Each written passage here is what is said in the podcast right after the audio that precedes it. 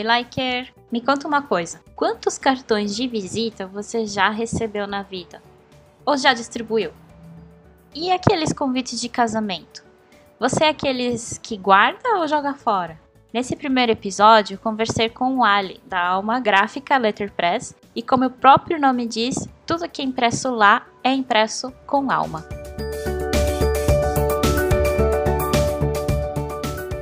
Olá, Likers! Este é o primeiro episódio desse podcast e trago como convidado o Ali, que é artesão da Alma Gráfica, pai do Gael e também o meu irmão.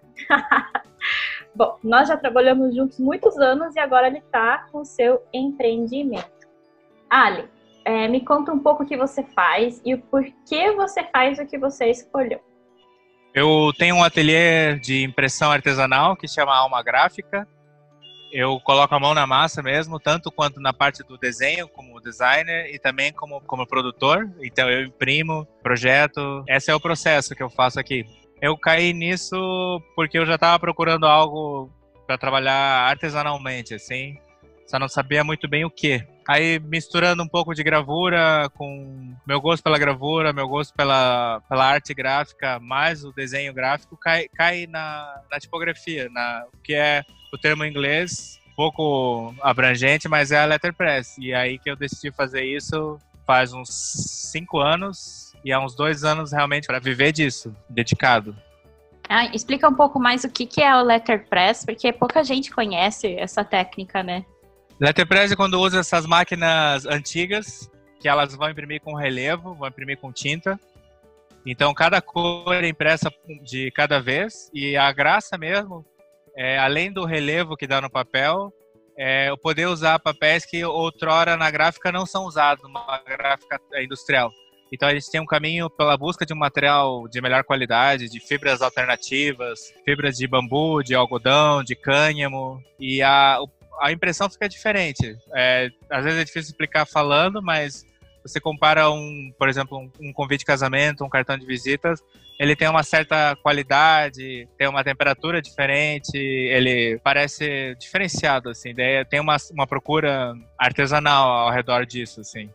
Aliás, o meu cartão de visita, as pessoas pegam e olham assim e ficam olhando, né? Diferente dos, dos cartões é, de gráfica offset, que, que já, já tem uma qualidade melhor do que a das, das gráficas digitais, né? Mas eles já olham e, e é, fazem assim com o dedo, assim, de ficar passando a mão, o dedo para sentir a textura, olham na frente, olham atrás, né? Ver o cartão com mais detalhes, realmente tem outro peso, né? Ó, queria te perguntar, você acha, assim, somos irmãos, a gente trabalhou juntos, e a gente está em dois extremos da comunicação. Você está na, na parte do artesanal e eu na parte digital. Você acha que são complementares é, ou são concorrentes? papel versus digital? Não, acho que são concorrentes.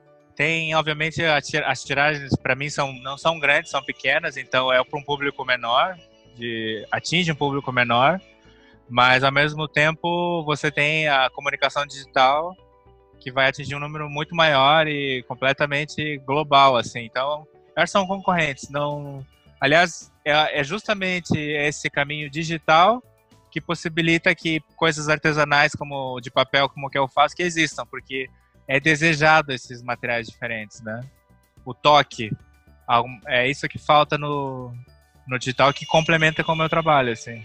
Ah, que massa, eu não tinha pensado desse lado. Eu achava é... complementar né? Eu não tinha pensado que poderia ser concorrente e que realmente que essa parte do que falta do digital, que é o do toque, do contato, é o que o artesanal realmente faz. E como que as redes sociais têm ajudado a tua empresa? Então eu vi que você fez uma remodulação é, da tua própria identidade visual, né? Eu vi que vocês fizeram um novo site, vocês capricham pra caramba nas fotos. Então o que que você, que que você você que é do artesanal, como que você se comunica no digital?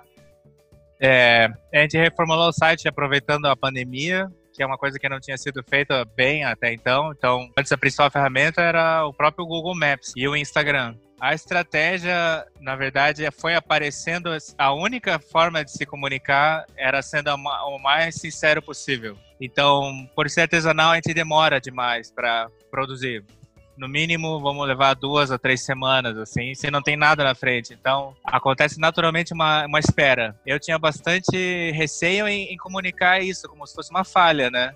E agora eu comuniquei, é, foi recente essa postagem, e eu tive um feedback muito bom das pessoas. Então, elas realmente vão ver o que eu entendo às vezes como um defeito, ou melhor, uma coisa muito verdadeira que você não quer expor, eu estou expondo. Então eu escrevo textos muito pessoais, misturados com fotos de portfólio, assim. Então é realmente é uma exibição do que está acontecendo, assim. Eu me sinto um pouco nu, mas é o que as pessoas esperam, assim. E aí eu gosto porque compartilha, né? Legal. Então você acha que a melhor estratégia que tem funcionado com você é realmente ser sincero, trazer essa essa honestidade, eu acho que ela casa bastante com o artesão, né? Com o artesanal mesmo, né? Sim, não é para todas as áreas, né? Por exemplo, eu trabalhei para uma antes, eu ainda tinha, tinha isso aqui, mas acontecia meio lado B, trabalhei para uma gráfica grande, assim. E aí, trabalhando lá, o catálogo deles, eu não conhecia ainda, né? Eram os primeiros dias que eu estava lá, vendo o catálogo deles sobre a gráfica. E aí era a foto de uma menina, assim, modelo, super uma sala legal, assim. Eu fiquei apaixonado. Falei, nossa, eu quero conhecer essa pessoa, eu quero saber onde é é essa sala. E aí todo mundo riu, porque isso não existe. Era uma montagem, era uma foto produzida. Aí eu fiquei, cara, como eles são uma gráfica de 60, 70 funcionários, assim, fingindo que eles são uma coisa que eles não são, sabe? É, dizendo que eles são como, como se fosse algum pensador, um artesão, uma artesã por trás. E eu sou esse artesão e eu estou me escondendo atrás de uma identidade corporativa. E aí foi uma da coisa quando eu saí de lá, falei, nossa, vou fazer, vou mostrar exatamente quem eu sou, da forma que é. Daí foram, eu fiz umas fotos é, lubrificando a máquina, limpando, assim, com macacão, como eu, agora como eu gosto de trabalhar, que é um pouco sujo, assim, meio de graxa, meio com tinta.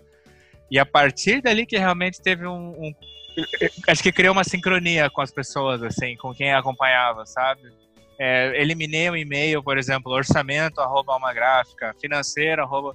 O e-mail sou eu que leio mesmo, eu que respondo tudo, então é meu nome, é ali, arroba uma gráfica, meu, te, meu telefone é meu celular pessoal, então casei tudo.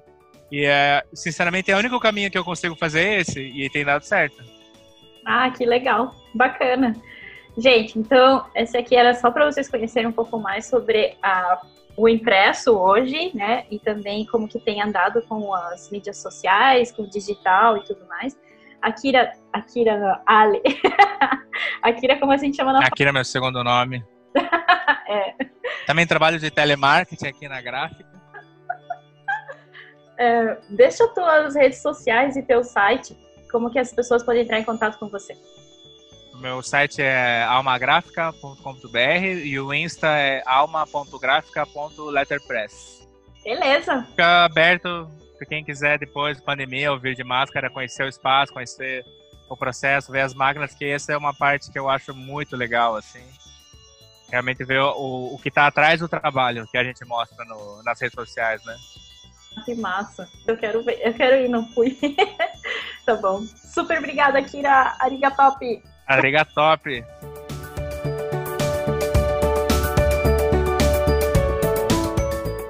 Se você gostou desse conteúdo, curta, compartilhe, manda para os amigos, manda para todo mundo. Vamos divulgar e vamos falar a realidade do que é se comunicar em tempos de likes. Beijos!